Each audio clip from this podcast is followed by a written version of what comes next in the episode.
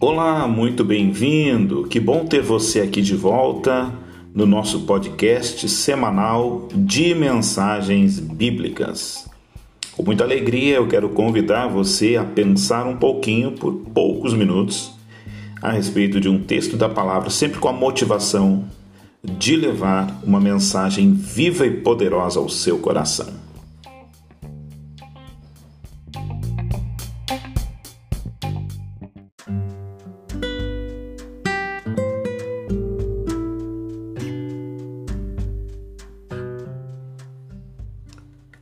Bem, meus amigos e irmãos, que alegria, né? Podermos ter esse privilégio. Então, o texto que hoje nós iremos pensar a respeito, ele está no livro do profeta Isaías, capítulo de número 6, versículos 1 ao 8. Devido ao tempo, nós não iremos fazer essa leitura, você, porém, pode acompanhar na sua casa.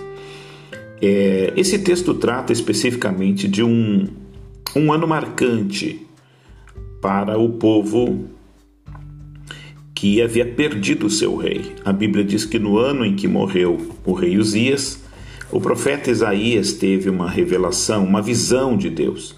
Nessa visão, ele vê o Senhor em seu alto e sublime trono. E algumas coisas muito interessantes acontecem no decorrer desta visão que mudou para sempre a vida de Isaías. E eu quero pensar um pouquinho com você a respeito disso. No primeiro momento, Isaías teve uma visão do alto.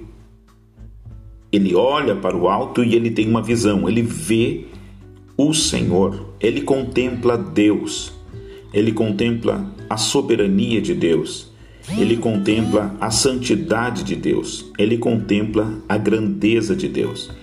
Isso é fundamental porque, em um período onde o rei Uzias havia morrido, em um período de luto, em um período de trono vazio, ele contempla o Senhor em seu trono de glória. O que isso significa?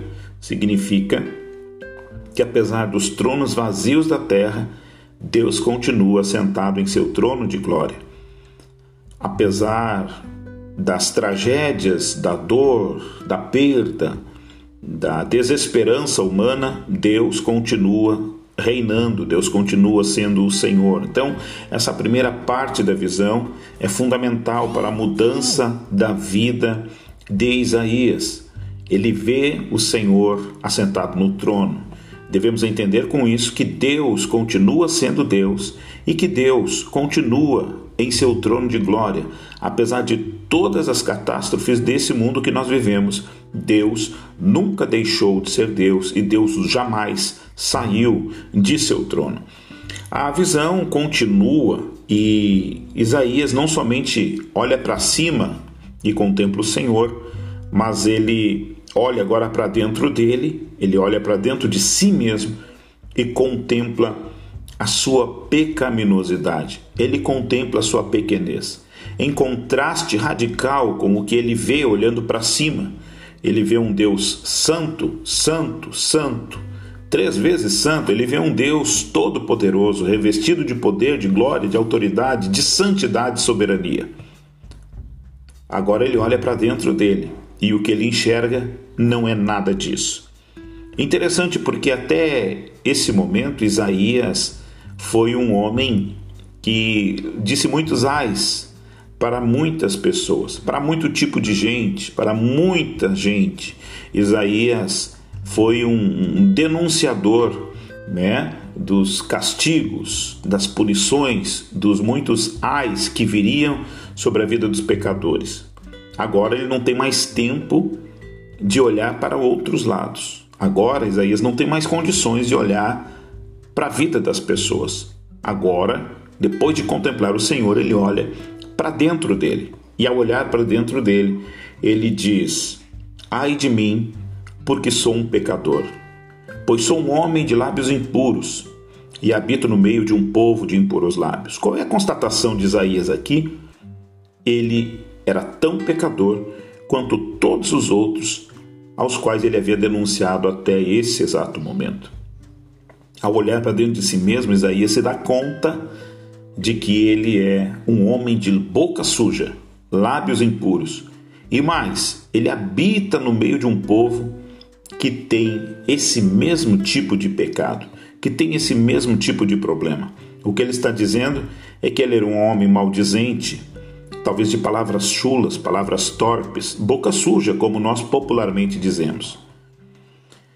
Por fim, a Bíblia Sagrada relata um, uma terceira faceta dessa visão de Isaías.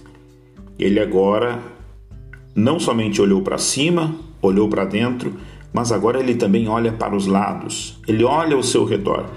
E ao olhar ao seu redor, ele percebe que um anjo voa com uma tenaz e saca uma brasa viva do altar e toca seus lábios, perdoando então todos os seus pecados. E ele tem então a convicção de que ele está perdoado pelo Senhor. Que maravilha, porque a partir dessa terceira faceta da visão, a partir desse momento em que ele consegue olhar ao redor, perceber o que está acontecendo, logo depois disso ele ouve a voz de Deus perguntando: E agora? A quem enviarei? E quem há de ir por nós? Nos damos conta aqui que somente depois de olhar para Deus, contemplar sua soberania, justiça, poder e santidade, olhar para dentro dele, perceber quão pecador ele era, somente depois disso, ele é então tocado pelo Senhor, perdoado pelo Senhor e agora é enviado pelo Senhor. Fique com essa palavra e que ela possa edificar sua vida, que ela possa te abençoar. Isso é o que todos nós precisamos: um olhar para Deus, um olhar para dentro de nós e um olhar ao nosso redor para perceber o que está acontecendo.